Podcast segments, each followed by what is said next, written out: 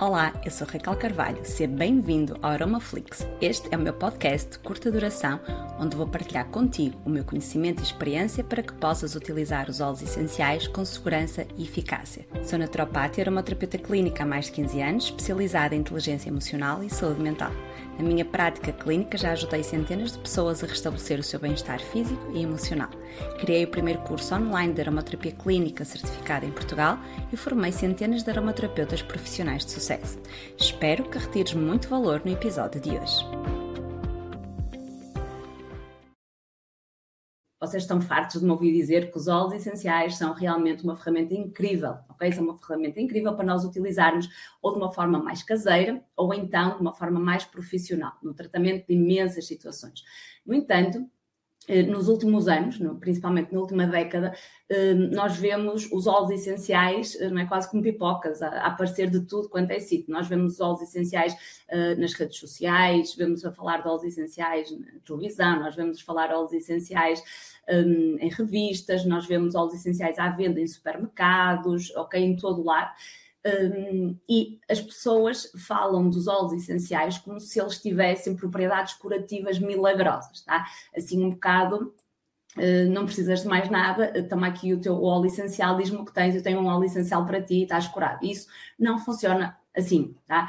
Um, porque aquilo que nós ouvimos dizer muitas vezes é que os óleos essenciais não são tóxicos.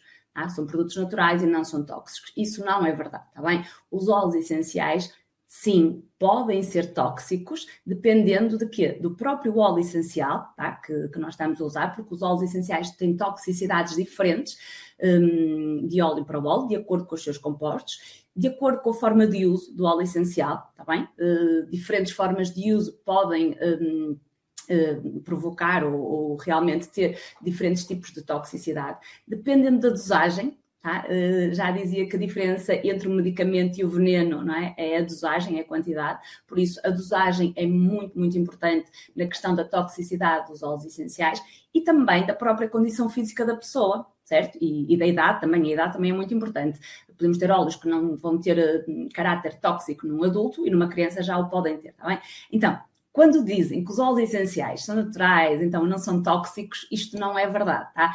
Eh, eles eh, podem ter estas, eh, estas ações tóxicas no organismo se não forem bem utilizados. Espero que tenhas retirado muito valor do episódio de hoje. Convido a seguir-me nas redes sociais, onde partilho diariamente conteúdo muito útil sobre aromaterapia e desenvolvimento pessoal.